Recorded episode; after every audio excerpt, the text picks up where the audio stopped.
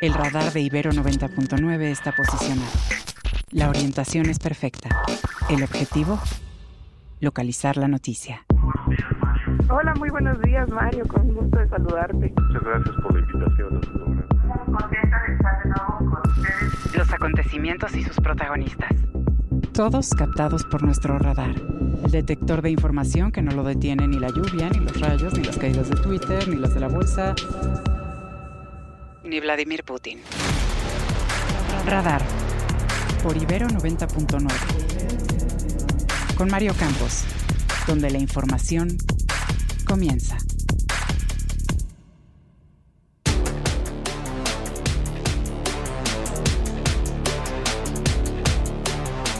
Fue detenido en California, en los Estados Unidos, Armando Escárcega, quien llaman el patrón, presunto autor intelectual del atentado en contra del periodista Ciro Gómez Leiva. En Chiapas continúan retenidos por pobladores cinco elementos de la Policía Estatal. Luego del par de 24 horas de ayer de trabajadores del Poder Judicial, este miércoles realiza una manifestación a nivel nacional en varios estadios. Llama no a realizar acciones de odio. La Comisión de Quejas del Instituto Nacional Electoral ordena a Claudia Sheinbaum y a Mario Delgado suspender la gira que realizan a nivel nacional y los actos públicos que realiza por considerarlos actos anticipados de campaña. El gobierno mexicano busca un acercamiento con la organización Hamas para negociar la liberación de los ciudadanos mexicanos que mantiene como rehenes en Gaza. El Consejo de Seguridad de la ONU rechaza una moción propuesta, propuesta perdón, por Rusia para exhortar a Israel y a Hamas a decretar un alto al fuego en tanto continúan los ataques en Gaza. Radar 99.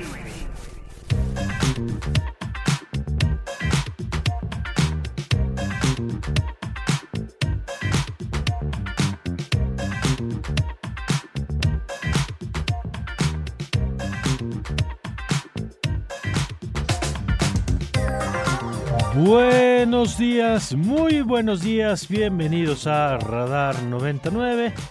Yo soy Mario Campos y les saludo con gusto en esta mañana, en esta mañana en la que saludo a mi querida Sofía Ballesteros. ¿Cómo estás, Sofía? Hola, hola, buenos días, Mario. Bien, aquí andamos cansadas, pero bien, buena actitud. Eso. Contenta, hace frío, ¿no? Sí, sí, sí, ya llegó, no sé si esto es el invierno, Ya no creo, Se pero va sintiendo un poquito. una un poquito. probadita del invierno que podemos tener a lo mejor.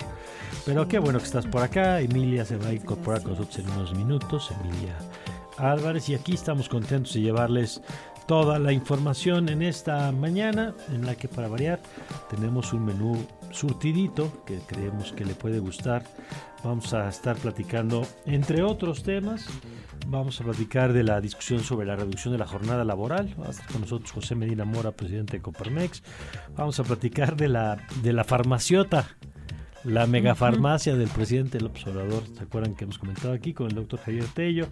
Va a estar Fernando García, vamos a platicar de la participación económica de las mujeres, Lourdes Morales como todas las semanas, también Juan Carlos Cruz de Proceso y nuestra mesa de análisis hoy con Francisco Garfias, que me dará mucho gusto tenerlo por acá y como todos los martes también con Ernesto Núñez. Así que ahí está el menú y el teléfono, Sofía, para que se comuniquen con nosotros. ¿Cuál es? Claro que sí, el teléfono es 529-2599 para que ahí nos echen unos mensajes por el WhatsApp.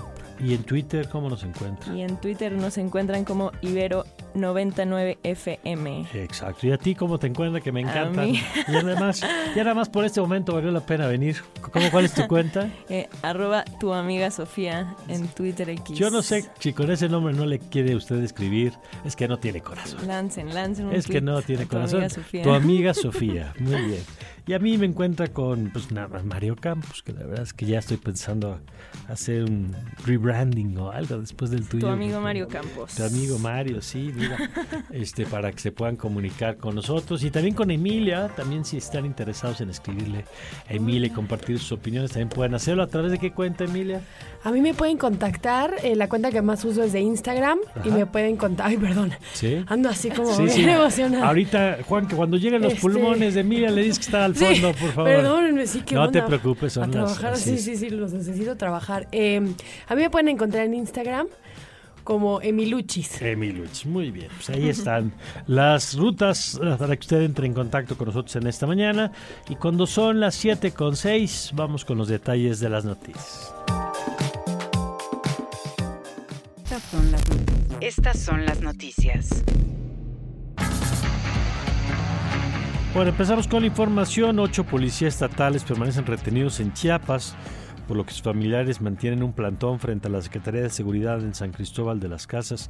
Aunque ayer en su conferencia, en la matutina, López Obrador aseguró que los elementos de la Guardia Nacional y Marina retenidos por pobladores eh, ya estaban liberados, los familiares de los policías estatales cuestionaron al presidente por no ayudar a la policía del Estado o a no decir la verdad. Creo que el presidente está tratando otro tema que es de los este, de la Guardia Nacional, no de los de las este, secretaría. Entonces, pues yo quiero también este, hacerle un llamado, pues que, que tome en cuenta esta situación. Si él no está enterado, pues a ver si por este medio se puede enterar. Y la Fiscalía de Guerrero investiga el ataque a balazos perpetrado la madrugada de ayer por un par de sujetos a la casa de la alcaldesa morenista del municipio de Benito Juárez, Glafira Meraza. Gracias a las cámaras de seguridad del inmueble, las autoridades pudieron identificar la motocicleta en la que viajaban los autores del tiroteo, aunque hasta el momento no han podido ser detenidos. Afortunadamente ninguna persona resultó herida. Este lunes fue detenido en California, en Estados Unidos, Armando Escárcega, quien llaman el patrón y a quien señalan que ser cabeza del grupo que atentó contra el periodista Ciro Gómez Se acordará usted de este eh, atentado que afortunadamente pues eh, lo puede seguir contando Ciro Gómez Leiva por la camioneta blindada en la que viajaba. En un comunicado la Fiscalía precisó que este sujeto es el presunto autor intelectual del atentado. Ayer el periodista respondió a la pregunta de qué esperan las autoridades y si cree que habrá justicia. Esto fue lo que dijo Ciro Gómez Leiva anoche en su espacio informativo. Lo dije al día siguiente de los disparos. Lo repito hoy. Si uno deja de creer en las autoridades, en la posibilidad de que haya justicia, ¿en qué podría creer uno entonces? Y en Ciénega de Flores, Nuevo León, autoridades detuvieron al exsecretario de Seguridad Antonio de Jesús López y a seis de sus policías, acusados todos del delito de secuestro perpetrado en contra de seis personas en dos hechos, uno de ellos registrado en 2022 y otro más apenas en marzo de este año. En caso de confirmarse su autoría, los detenidos podrían alcanzar hasta 100 años de prisión. Y la Suprema Corte de Justicia de la Nación y el Consejo de la Judicatura Federal condenaron las expresiones de odio que suscitaron este lunes durante las protestas de algunos trabajadores del Poder Judicial. ¿Por qué dicen esto? Pues porque quemaron una piñata con una figura de López Obrador, del presidente López Obrador. ¿Se acuerda usted que ya hace algunos meses habían quemado a la, una figura de la ministra Norma Piña. Bueno, pues ahora fue el turno, cosa que estuvo mal la primera vez y vuelve a estar mal esta vez, pero bueno, quemaron la figura del presidente del observador. Después del paro general realizado ayer en el país, los trabajadores del Poder Judicial, encabezados por su dirigente Jesús Gilberto González, anunciaron que para hoy martes habrá otra manifestación general a partir de las 8 de la mañana antes de iniciar labores y dice sin afectar el servicio a la ciudadanía. Y el Instituto Nacional Electoral ordenó la suspensión de las giras proselitistas de Claudia Sheinbaum. Con base en una queja presentada por el PRD y Movimiento Ciudadano, la Comisión de Quejas del Instituto determinó que con su gira La Esperanza nos une, los morenistas incurren en actos anticipados de campaña que afectan la equidad del proceso del año próximo, por lo que ahora de ahora en adelante solo podrá realizar eventos cerrados con su militancia. Este martes a las 10 de la mañana, el dirigente nacional de Morena ha convocado a una conferencia de prensa en la que fijarán una postura oficial al respecto. El Instituto Nacional Electoral aprobó en comisiones imponer a los partidos políticos que deben postularse mujeres en cinco de las nueve candidaturas a gobernaturas en 2024. A pesar de la resistencia de los partidos políticos, sin embargo, por un empate en las Comisiones Unidas de Prerrogativas y Partidos Políticos y de Igualdad de Género y No Discriminación, será directamente el Consejo General del INE el que determine cómo se va a fundamentar y motivar tomando en consideración la jurisprudencia del Tribunal Electoral del Poder Judicial de la Federación. La Comisión Federal para la Protección contra Riesgos Sanitarios, la COFEPRIS, dio a conocer que el Comité de Moléculas Nuevas evaluó la información técnica y científica proporcionada por Pfizer sobre su vacuna contra COVID-19 y emitió una opinión favorable por lo que aquellos laboratorios que deseen adquirir el fármaco para su venta en México podrán hacerlo con el aval de la autoridad sanitaria. No así en el caso de la vacuna de AstraZeneca, sobre la cual la COFEPRIS determinó no, no, autorizar su comercialización hasta no subsanar la falta de información detallada sobre su vacuna, antes de poderse comercializar en nuestro país.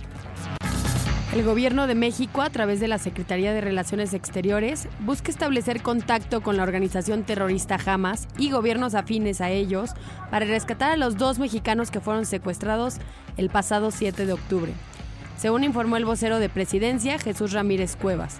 La información que se tiene es, es que la Cancillería está interviniendo para buscar contacto tanto con Hamas como con gobiernos y organizaciones afines para identificar primero dónde están y buscar que los liberen, dijo a través de sus redes sociales. Scanner 360. Y en Noticias internacionales en el día 10 de la guerra entre Israel y el grupo terrorista islámico Hamas. Hasta ahora suman más de 4.200 muertos y 14.471 heridos. Hasta ayer tanto la Hamas como Israel han negado decretar un ceso al fuego. La organización terrorista mantiene sus ataques, pero la ofensiva israelí ha dejado a la ciudad de Gaza prácticamente irreconocible, obligando a más de 600.000 personas a abandonar sus hogares. La resolución que Rusia presentó este lunes en el Consejo de Seguridad para pedir un alto al fuego humanitario e inmediato en Gaza no reunió los votos necesarios y no pudo ser aprobada. La resolución solo logró cinco votos favorables, lejos de los nueve necesarios para cualquier resolución, al tiempo que Estados Unidos, Reino Unido, Francia y Japón se opusieron, argumentando la contradictoria, la contradictoria petición rusa considerando el conflicto bélico que sostiene con Ucrania.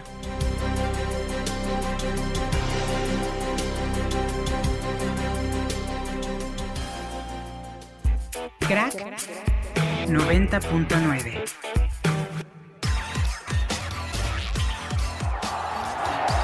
Ahora sí, nos vamos rápidamente al avance deportivo con Omar García. ¿Qué tal amigos de Radar y de 90.9? Los saludo con muchísimo gusto. Mi nombre es Omar García Cosío y pues ayer ya cierre de la semana 6 de la NFL, victoria para los Dallas Cowboys allá en Los Ángeles 2017 sobre los Chargers. Una buena noche para eh, Dak Prescott con 21 pases completos en 30 intentos, 272 yardas y un pase de anotación, así como líder corredor del equipo con 40 yardas en su haber personal. Un partido bastante disputado y que bueno, se tuvo que llegar hasta los últimos dos minutos, pero bueno, con esto el conjunto de la estrella solitaria consigue sigue su cuarta victoria en lo que va de la campaña y pues ya se enfilan para estar ahí peleando con los Eagles de Filadelfia y no perder terreno en la división este de la Conferencia Nacional y ya nos escuchamos en el largos y tendidos con el resto de la jornada y por supuesto lo que se nos viene el día de hoy. Radar 99. No, y gracias por seguir con nosotros, por arrancar la mañana con nosotros en esta mañana y déjeme invitarle nuevamente a que nos comparta su opinión sobre los asuntos que estamos viendo hoy en la, en la agenda que hay varios temas relevantes. Uno de ellos, por cierto, que vamos a revisar en unos momentos es el, la iniciativa de reducir la jornada laboral en nuestro país. Un tema que eh, pues que el, sector privado, que hay que decir que ha acompañado en otras discusiones, como el aumento al salario mínimo, por ejemplo, que ha sido incluso, yo lo he dicho acá, a mí me ha sorprendido que el sector patronal, digamos, ha sido uno de los impulsores del aumento del salario mínimo, cosa que durante muchos años no ocurrió y que tuvo un cambio hace ya algunos años. Bueno, pues ahora en este tema sí te están teniendo una reserva y vamos a platicar con José Medina Mora, presidente de Coparmex, que como siempre nos acompaña en este espacio y le agradezco. José, ¿cómo está? Muy buen día. Muy buenos días, Mario. Qué gusto saludarte. Muchas gracias. Igualmente, a ver, cuéntenos, eh, está avanzando la discusión en torno a este tema. ¿Cómo lo ven ustedes desde el sector empresarial? Sí, bueno, eh, Mario, este año hemos tenido tres aumentos de costos importantes. Por un lado, el aumento del salario mínimo. Eh, por otro lado, el aumento de los días de vacaciones de 6 a 12 y quizá más importante el aumento de las aportaciones de las empresas Mm. al fondo de pensiones de los trabajadores. Esta reforma social impulsada por el sector empresarial, quizá eh, la mayor, la de mayor impacto en las últimas décadas, eh, es un aumento de un 8% eh, que se implementa un 1% por año durante ocho años, empezando este 2023. Ante estos tres aumentos de costos, lo que tenemos que hacer es aumentar la productividad para compensar este aumento de costos. Estamos en ese proceso. Eh, por eso nos parece que no es momento de hacer otro aumento de costos. Una vez que logremos subir con productividad, eh, compensar estos eh, tres aumentos de costos, entonces podemos hablar de otros aumentos de costos. La postura de Coparmex y del sector empresarial es ahorita no es momento, porque si no acabamos por recuperar en productividad estos aumentos de costos que ya tenemos, el riesgo que, que, existe es que perdamos competitividad. Y en momentos en donde estamos en una competencia global es importante mantener esa competitividad. Por eso nuestro llamado es decir, a ver, eh, primero atendamos la prioridad que es subir la productividad uh -huh. y después ya podemos atender subir eh, otros costos. Ahora, en ese sentido, eh, Primero, ¿cómo, ¿cómo se determina eso? Es decir, ¿cómo se determinaría eso? Y si hay una relación directa entre el número de horas trabajadas y, el, y la productividad. También se la pregunto porque eh, usted sabe que pues, uno de las... Eh, primero, eh, un dato relevante es la cantidad de horas que se trabaja en México, que comparado con otros países sí es una cifra muy importante. Y la otra es que sabemos que no necesariamente el que una persona esté en el trabajo se traduce en automático en productividad, ¿no? Puede haber muchas razones para eso, pero no necesariamente están de la mano. ¿Cómo ves? Sí, eh, es cierto que en México eh, trabajamos 23% más horas que el promedio de los países de la OCDE y somos solo el 30% productivos.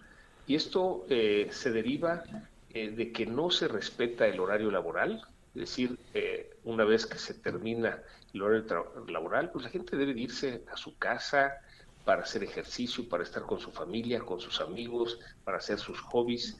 Eh, esto le permitirá descansar para ser más productivo al siguiente día. Hay ciertos vicios eh, en el gobierno y en algunas empresas que establecen que eh, pues no te puedes ir hasta que no se vaya el jefe, ¿no? Entonces uh -huh. ya no tiene que ver con el horario laboral. Estas son prácticas que hay que eliminar uh -huh. para que, porque sí efectivamente nos restan productividad en ese pasarse de las horas del horario laboral.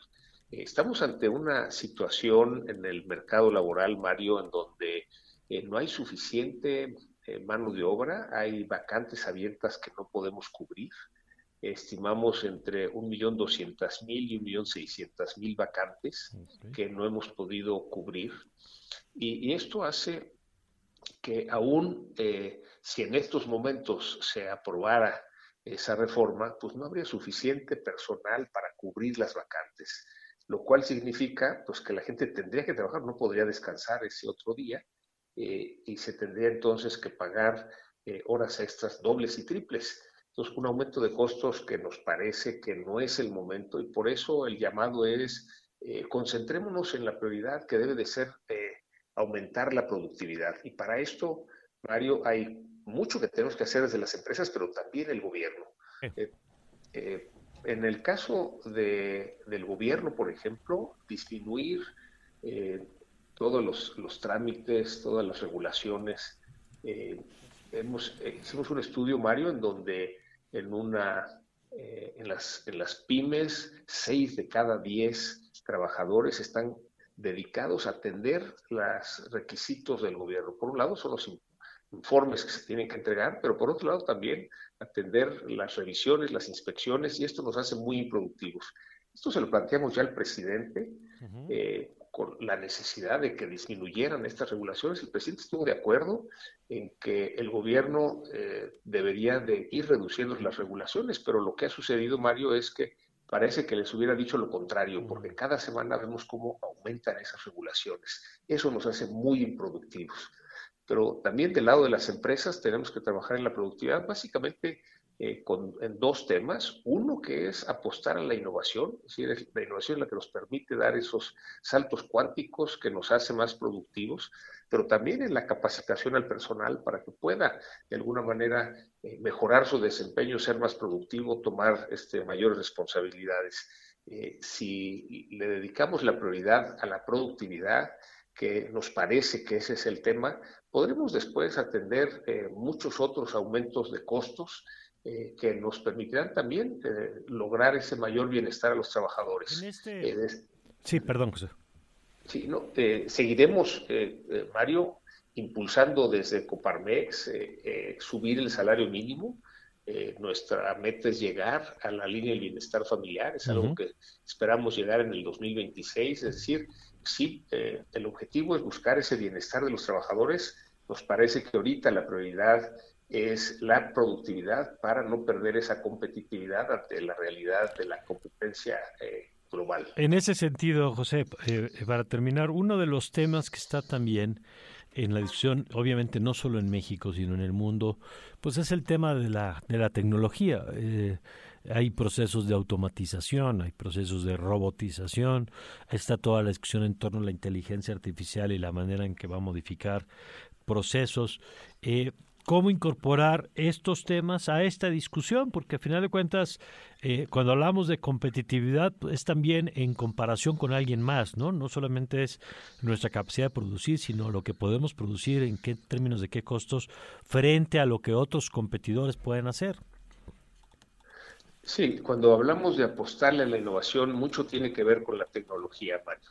Y digamos, el dato que tenemos nos lo da la OCDE, eh, este comparativo con el promedio de los países de la OCDE que nos ponen un 30% de productividad, pues eh, nos queda claro cuál es eh, el tramo que nos falta por recorrer para lograr mejorar y lograr este, subir en esa competitividad. En los reportes de competitividad mundial vamos perdiendo lugares, precisamente derivado de que no hemos eh, invertido suficiente en innovación, en tecnología, eh, sigue aumentando las regulaciones por parte del gobierno. Eh, son obstáculos, son piedras que van apareciendo en el camino y que nos impiden avanzar. Entonces, en el análisis que hemos hecho, Mario, nos parece que la prioridad debe ser productividad y que una vez que podamos al menos recuperar la productividad de estos tres aumentos de costos en el año, entonces podremos evaluar más aumentos de costos, Mario. Bueno, pues yo le agradezco, eh, como siempre, José, la oportunidad de platicar. Vamos viendo cómo se desarrollan. Por cierto, ¿qué sabor de boca le quedó después de la discusión sobre estos temas? ¿Siente que hay receptividad?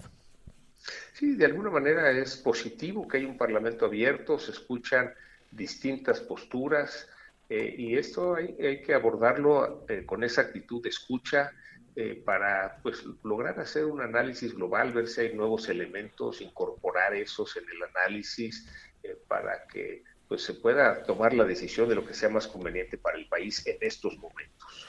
Muy bien, pues José, gracias y hasta, ah, hasta pronto, como siempre, espero que podamos seguir conversando. Con mucho gusto, un, abrazo para ti, Mario, y un saludo para todo tu audiencia. Gracias, es José Medina Mora, él es el presidente de la Confederación Patronal de la República Mexicana, la Coparmex, y bueno, pues ahí está este tema, que mire, con la información que yo conozco, no va a pasar ese tema de la reducción de la jornada laboral, creo que el foco va a estar en realidad en lo que nos decía del aumento al salario mínimo, pero vamos a ver en última instancia qué dicen los legisladores.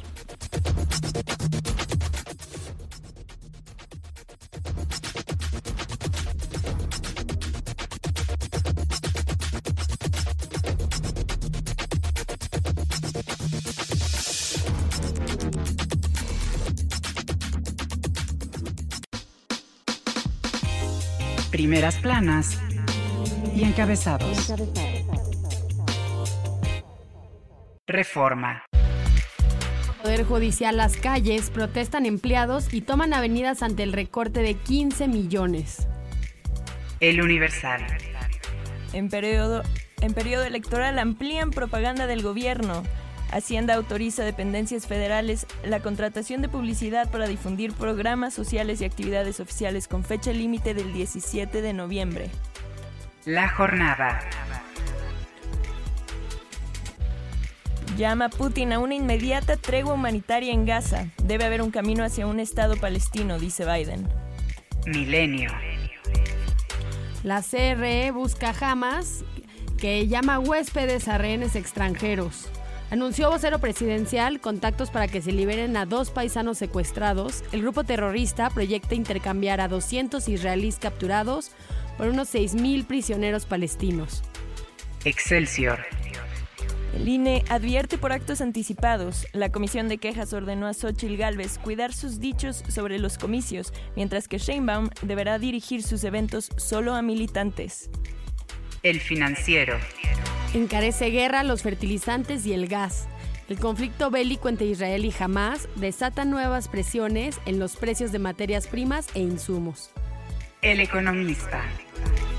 México registra superávit en la balanza comercial de servicios con Estados Unidos. Exportaciones mexicanas del sector alcanzaron una cifra récord de 38 38.331 millones de dólares, 35% más que el año previo. El Sol de México. Descubren crematorio clandestino en Tlaquepaque, Jalisco. Y otra nota importante también es que menciona que Israel intenta chantajear a México, según el embajador de Palestina. En entrevista, en entrevista dice que la comunidad internacional debe apoyar un cese al fuego. Prensa internacional. En prensa internacional, el New York Times destaca la próxima visita de Joe Biden a Israel y mientras crece la presión para que llegue la ayuda de eh, los civiles en Gaza. Están trabajando los esfuerzos diplomáticos, dice el New York Times, hacia la construcción de zonas seguras y un acuerdo de ayuda. Ese es el tema, digamos, que en este momento destaca la prensa internacional. En el caso del Washington Post, en esta mañana, también el foco está puesto sobre la próxima visita de Biden a Israel, mientras la crisis humanitaria en Gaza se intensifica.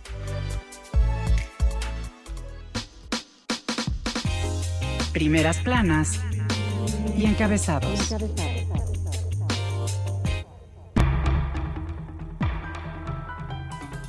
En diciembre vamos a tener una farmacia de aquí en la Ciudad de México, ya estamos en eso. Aparte del abasto, que no falte, por si llegara a faltar una medicina, una, en ese almacén, en esa farmacia, van a estar todos los medicamentos, todos los que hay en el mundo.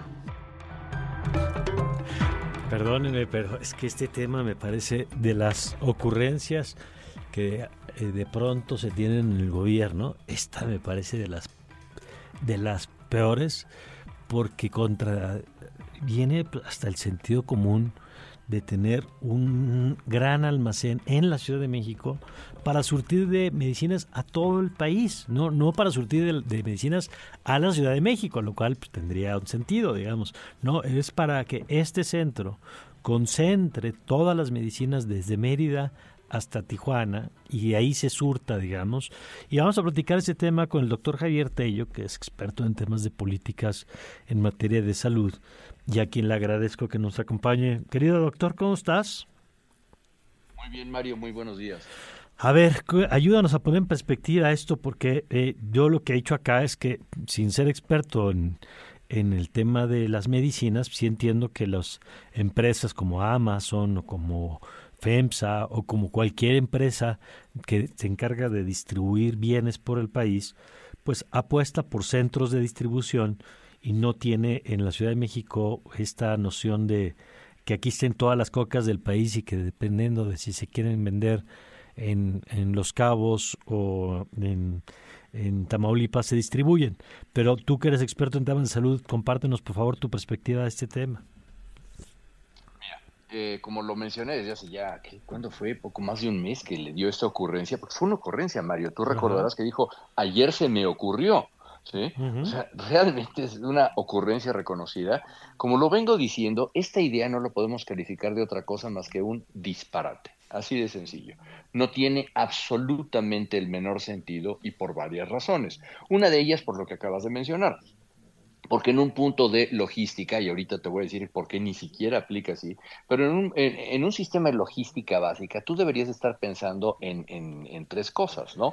En tu manejo de inventarios, en a dónde llevar las cosas, pero después a lo que ha sido el coco más grande de toda esta administración, que es la famosa última milla, ya que los tienes en algún almacén de distribución, ¿cómo los haces llegar al último, último punto en donde se van a consumir?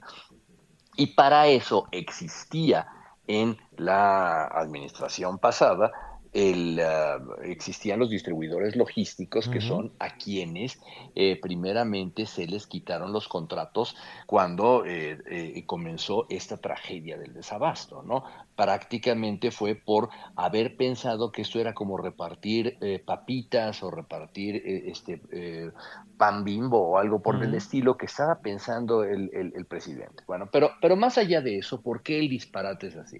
Primero que nada, porque lo que nos dice es que ni el presidente y evidentemente quien lo asesora no saben absolutamente nada de cómo se hace el manejo de insumos para la salud.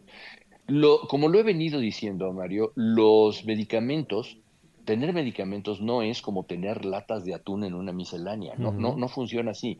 Primero que nada, los medicamentos se fabrican sobre pedido o sobre un contrato firmado de algo. Mm. Los, los fabricantes hacen lotes a la medida de lo que van a, a llevarse. ¿Por qué? Porque ser medicamentos es caro y ser medicamentos es complicado. Entonces tú solamente liberas los lotes que vas a tener. Los fabricantes de medicamentos, los laboratorios, no tienen grandes bodegas donde te van mandando cosas como si, eh, te digo, como si fueran latas de atún. No, se, fabrica eh, cada uno de estos pedidos. Número dos, para tener tú un eh, centro de concentración de medicamentos y de insumos para la salud, necesitas manejar y tener un conocimiento muy bien de tiempos de movimientos, softwares modernísimos que te digan cómo está tu control de inventarios, un control de temperatura que tiene que ser exacto porque si se calientan o se enfrían los medicamentos más de lo necesario, se pueden echar a perder. Algunos requieren incluso congelación o ultracongelación.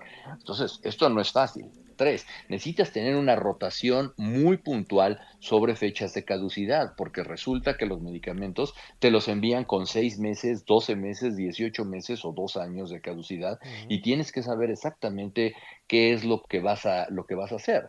Cuatro, como te, lo digo de nuevo, ¿no?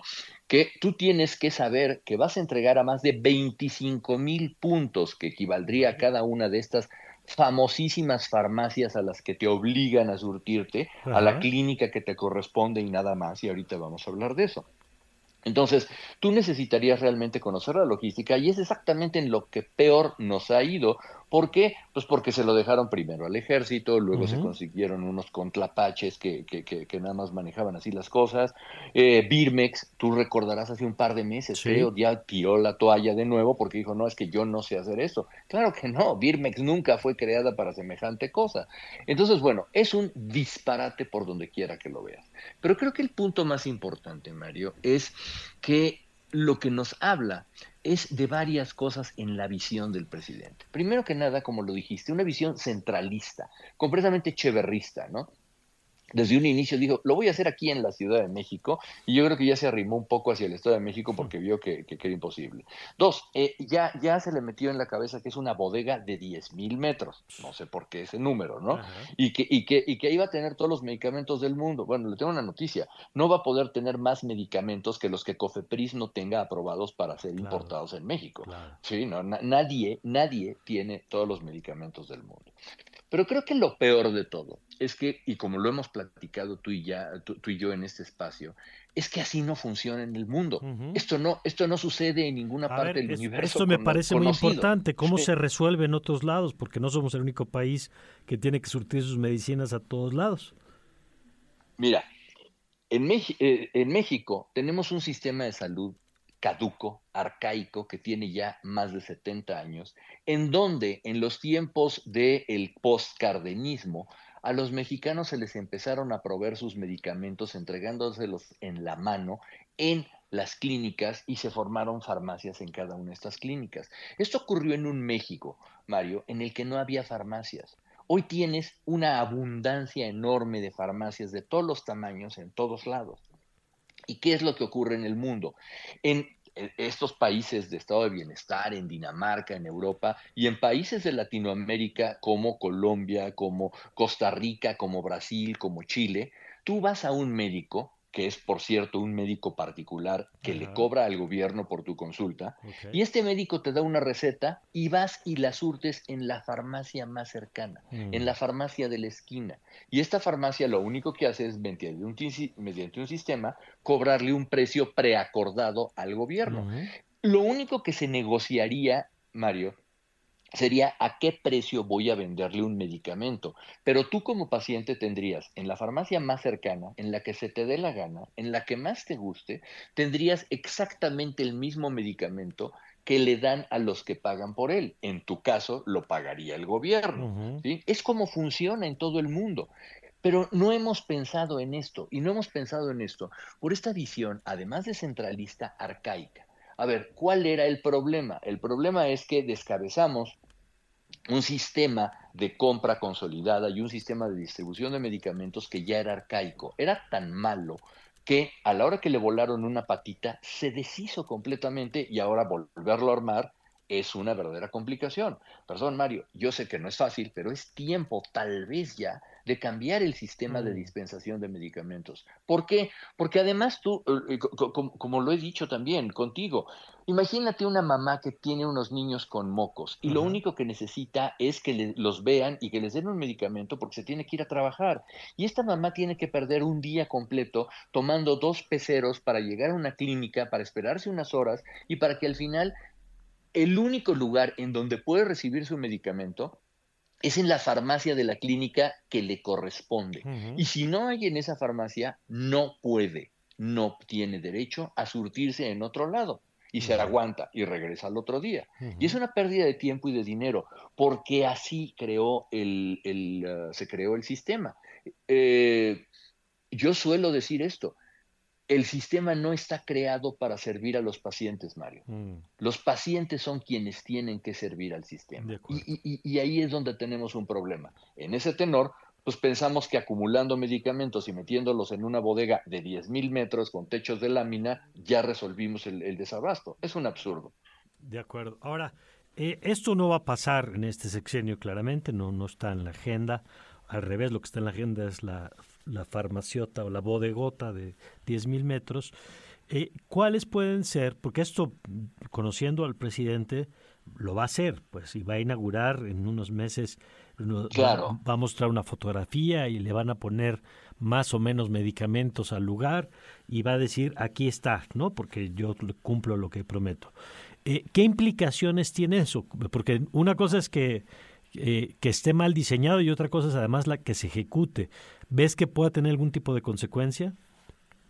Sí, mira, la primera que va a tener va a ser económica. ¿Por qué? Porque además una cosa que no ha previsto, perdón por el mal chiste, ¿eh? es que los medicamentos ocupan poco espacio. ¿sí? Entonces realmente, pues, si, si, no, tú no tendrías una farmacia de unos cuantos metros con unos cajones. Vaya, perdón, ¿eh? entre paréntesis. ¿Tú sabías que los nuevos sistemas robóticos de dispensación de medicamentos que hay ya en muchas farmacias en el mundo hacen que la bodega de una farmacia eh, mida pues aproximadamente 5 por 4, 20 metros cuadrados, imagínate, ¿no? Porque adentro hay un robot que está sacando cajitas.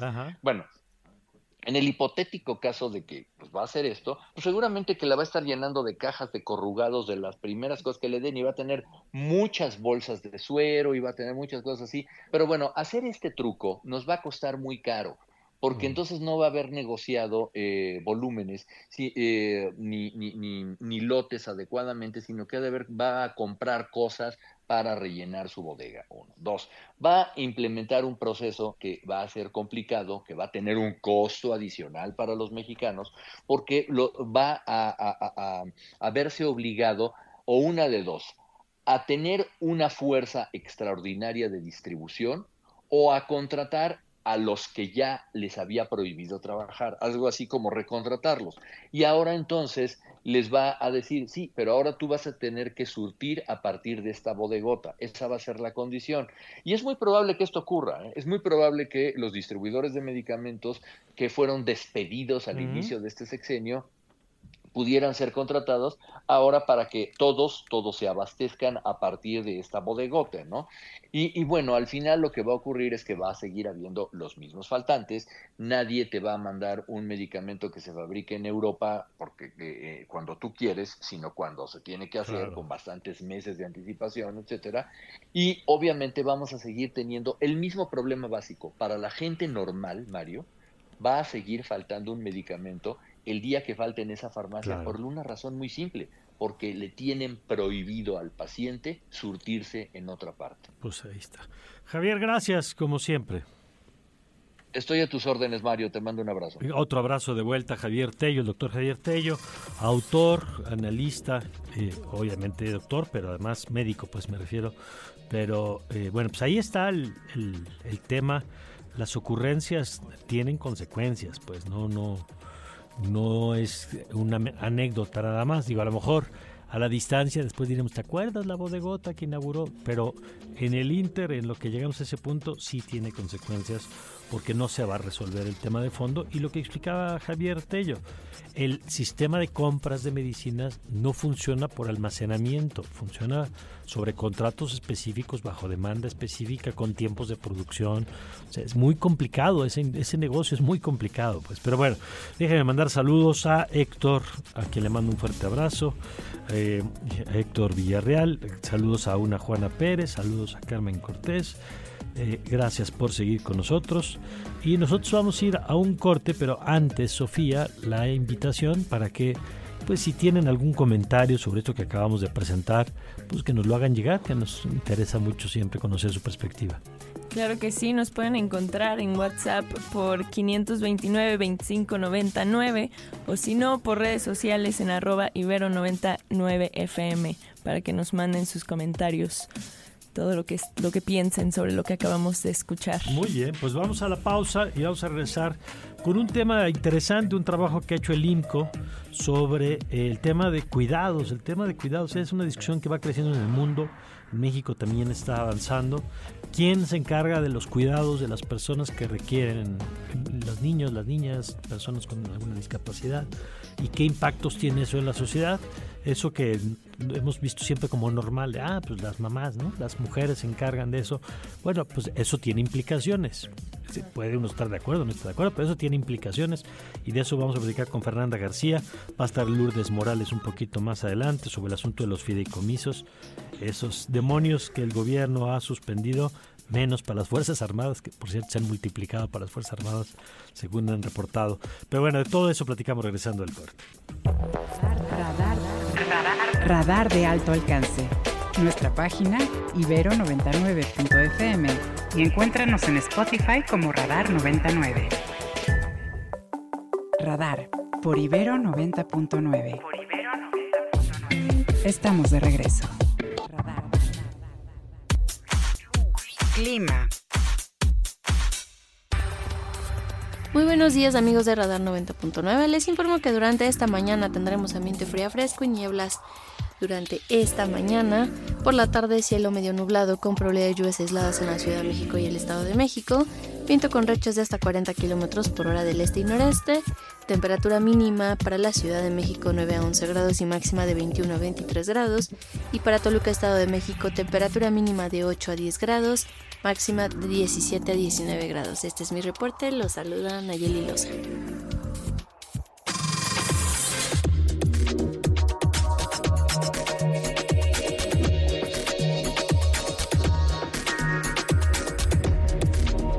Son las 7 con 46. Saludos también a Ricardo Vigueras que nos acompaña. Y vamos a platicar de este tema que le adelantamos hace unos momentos, el tema de los cuidados y para eso nos acompaña Fernanda García, que siempre me da mucho gusto, y es la coordinadora de mujer en la, en la economía del INCO. ¿Qué tal, Fernanda? Buenos días. Hola, buenos días, Mario, ¿cómo estás?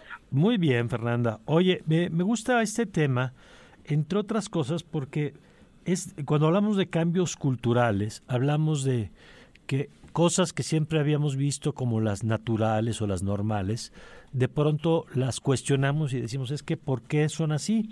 y si queremos que sigan siendo así o por ser así, qué consecuencias tienen para las personas involucradas. Y creo que eso es lo que ha ocurrido con el tema de, cuidados, Fernanda.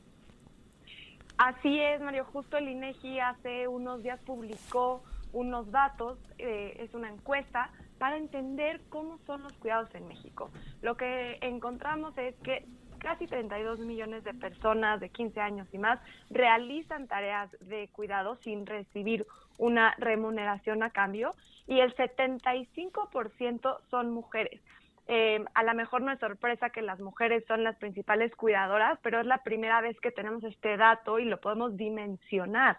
Eh, y bueno, desde el INCO analizamos cómo esto impacta, justo como decías, en el mercado laboral. Entonces, las mujeres que realizan tareas de cuidado tienden a tener una menor participación, 51% de estas mujeres tienen un empleo o buscan uno y aumenta 71% cuando las mujeres no realizan actividades de cuidados. Esta diferencia es enorme. La diferencia con los hombres es que los cuidados no tienen un impacto. Da igual si los hombres realizan tareas de cuidados o no, su participación económica está alrededor del 80%.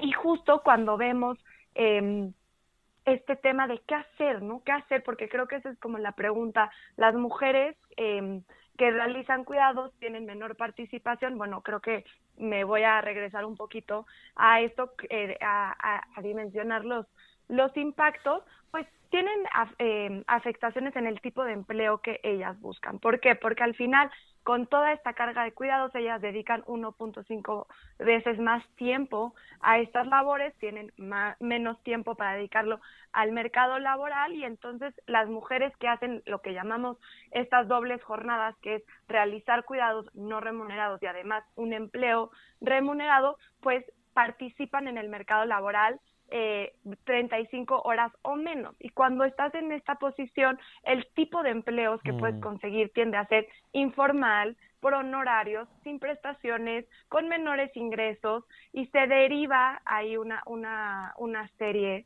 eh, ¿no? de, condiciones en el tipo de empleo que tienden a ser eh, pues de menor calidad.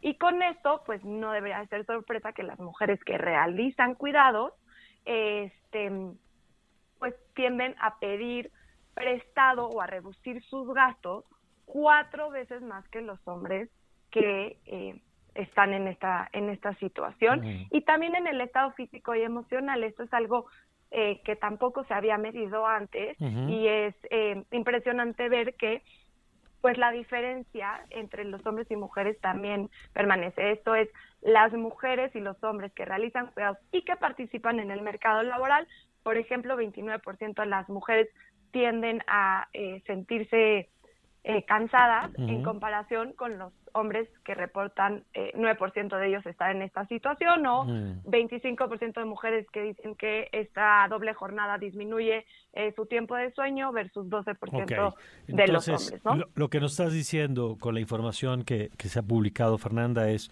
eh, primero, hay una desigualdad evidente en el tiempo destinado a los cuidados. Esa desigualdad se traduce no solamente en un mayor desgaste emocional, físico, sino también en, en implicaciones hasta materiales, económicas, por el asunto del empleo, eh, del tipo de empleo y de los ingresos. Y en ese sentido, Sofía, tú tienes una, una pregunta para Fernanda que me parece muy pertinente. Sí es, Fernanda. Te habla Sofía Ballesteros. ¿Cómo estás? Eh, Sí, yo tengo una pregunta. Eh, ¿Existen políticas o leyes específicas que puedan promover la distribución más equitativa de, pues, de los cuidados familiares?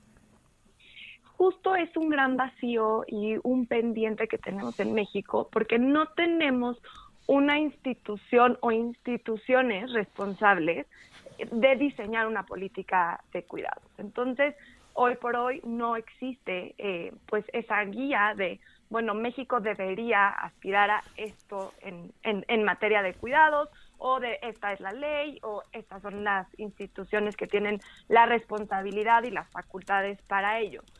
México está buscando avanzar hacia allá, que es el, pues lo que se conoce como el Sistema Nacional de Cuidados. Eh, nada más aquí un, un paréntesis porque suena eh, como, bueno, México quiere un sistema nacional de cuidados y vamos a resolver el tema de los cuidados y vamos a tener la infraestructura necesaria, etcétera. Cuando hablamos de un sistema nacional de cuidados, lo que significa es poder tener instituciones coordinadas, responsables de diseñar unas políticas públicas para la, em, pues para la, en, o sea, en materia de cuidados.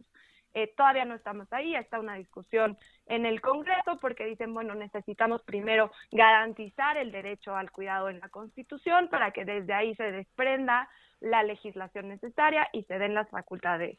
Entonces, bueno, todavía parece ser que, que, falta un poco. Em, buenos días, yo tengo una pregunta. En el tema de emparejar la cancha para la contratación de mujeres, ¿qué papel tienen las licencias de paternidad de los hombres? Muchísimo.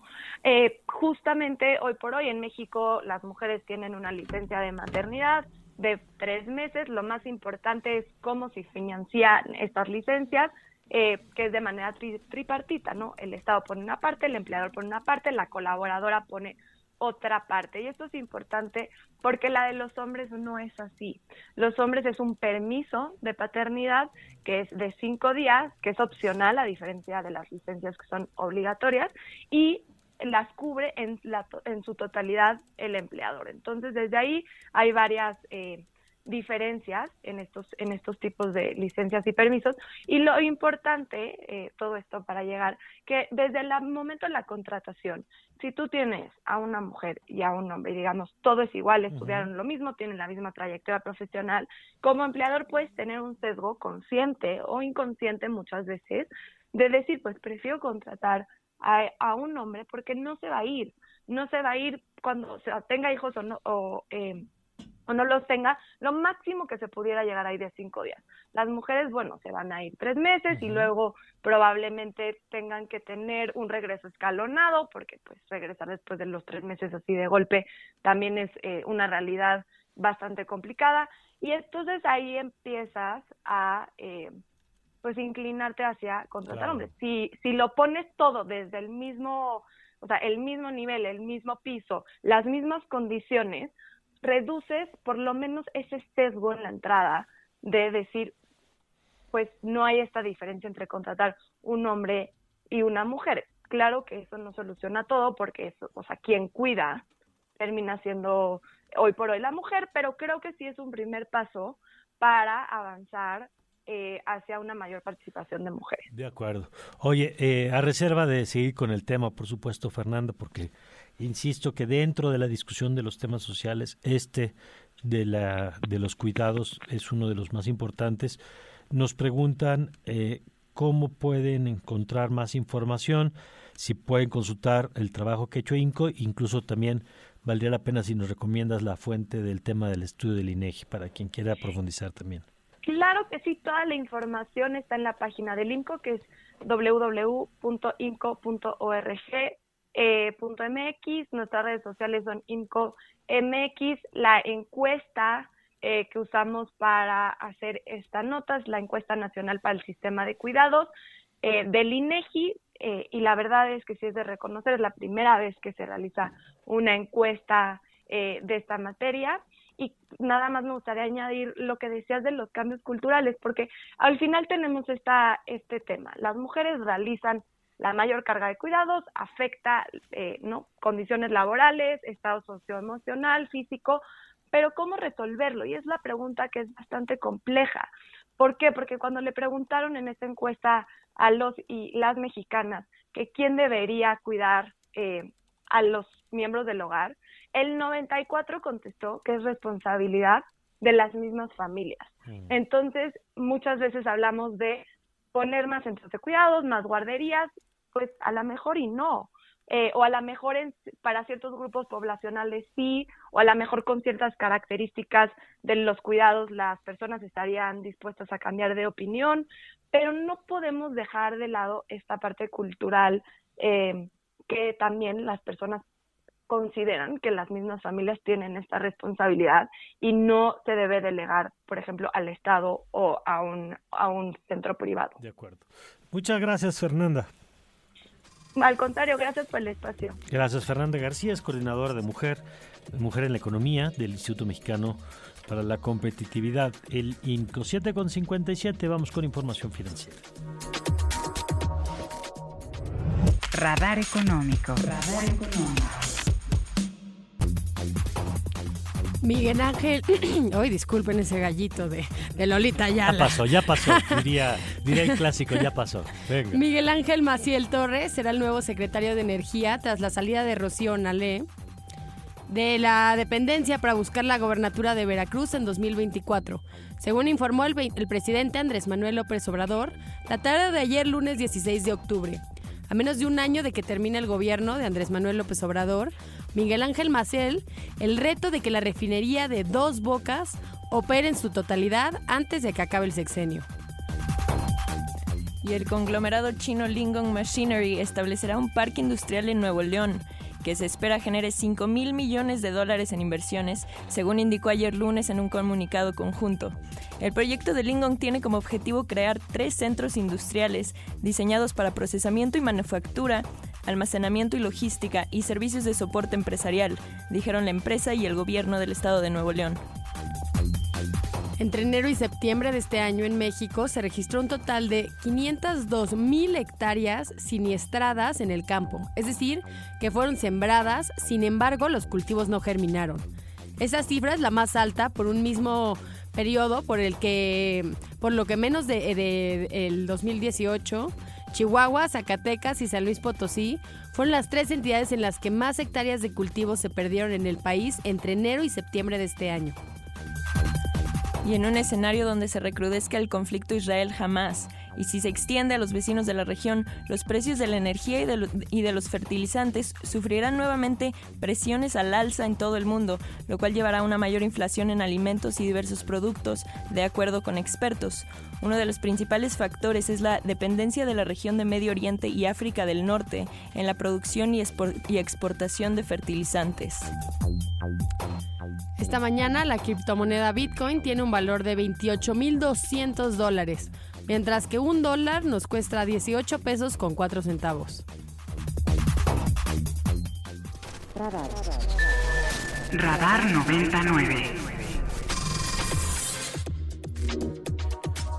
7 con 59, tiempo de ir con nuestra querida Lourdes Morales y hablar de ese demonio llamado fideicomisos que eh, son malos, malos, malos, mientras no sean verde olivo. Querida Lourdes, ¿cómo estás? Así es, Mario. Muy bien, buen día. ¿Cómo estás? Muy bien. A ver, cuéntanos, explícanos ese tema de los fideicomisos, por favor.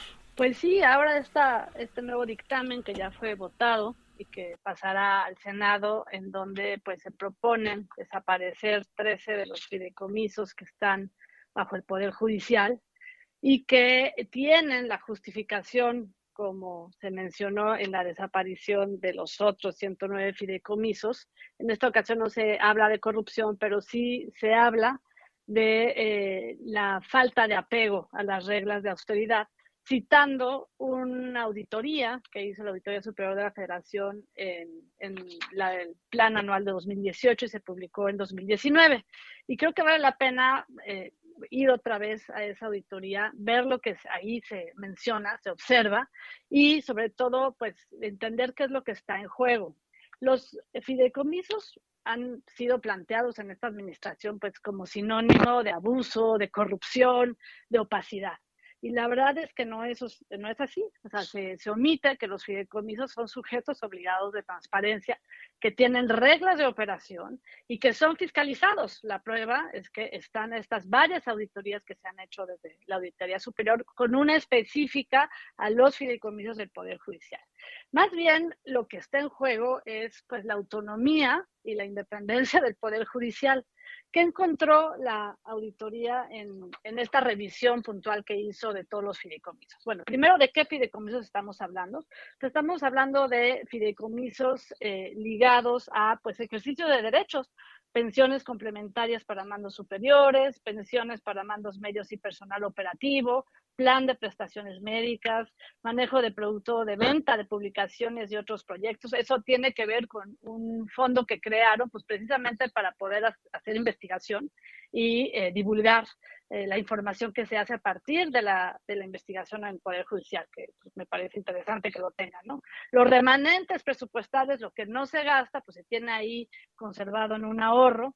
El Fondo para el Fortalecimiento y Modernización de Impartición de Justicia, el famoso Fondo Jurica, y de el Consejo de la Judicatura tiene, pues, igual, pensiones, mantenimiento de casas, habitación de magistrados y jueces, que sería, me parece, que más habría que revisar. Eh, porque habría que revisar cuál fue la razón por la que se creó el mantenimiento de casas habitación de magistrados y jueces, ¿no? Eh, igual, eh, seguros, desarrollo de infraestructura, el, el, Fondo de Apoyo a la Administración de Justicia, que es el único que se va a salvar y que bueno, porque se necesita, este, Administración de Recursos Provenientes de Sentencias que deriven de acciones colectivas difusas, que tiene muy poquito, un monto pues, casi nulo, y hay otro fideicomiso que todavía está en la participación del Tribunal Electoral del Poder Judicial, pero que no tiene recursos, es cero. Un acuerdo que se hizo de eh, cooperación del Fondo Mixto de Cooperación Técnica y Científica México-España y que, como bien dijiste, ahora lo maneja la Secretaría de la Defensa, pero como está involucrado el tribunal, pues reporta, pero el saldo es cero y también apoyo eh, de eh, apoyos médicos complementarios y apoyo económico extraordinario para servidores públicos. Bueno, lo interesante de la auditoría, en el planteamiento del, dictamen que hizo el diputado Mier, eh, pues se menciona que son excesos del Poder Judicial, que son privilegios, que no se apega a los principios de austeridad, y se hace mención de esta auditoría que se hizo en 2018. ¿Qué encontró la Auditoría Superior de la Federación? Eh, encontró en primera que sí toda la información, o sea, no hay opacidad.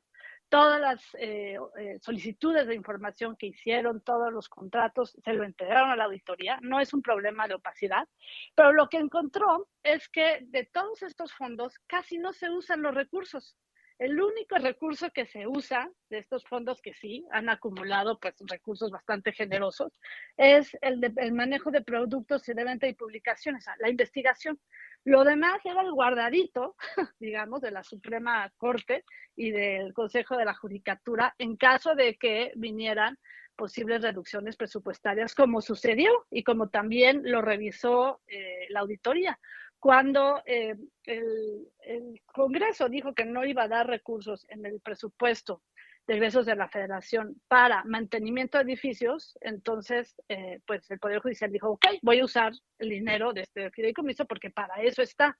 Y el único gasto que se tiene de esos fideicomisos, pues es principalmente la operación y el manejo de productos financieros.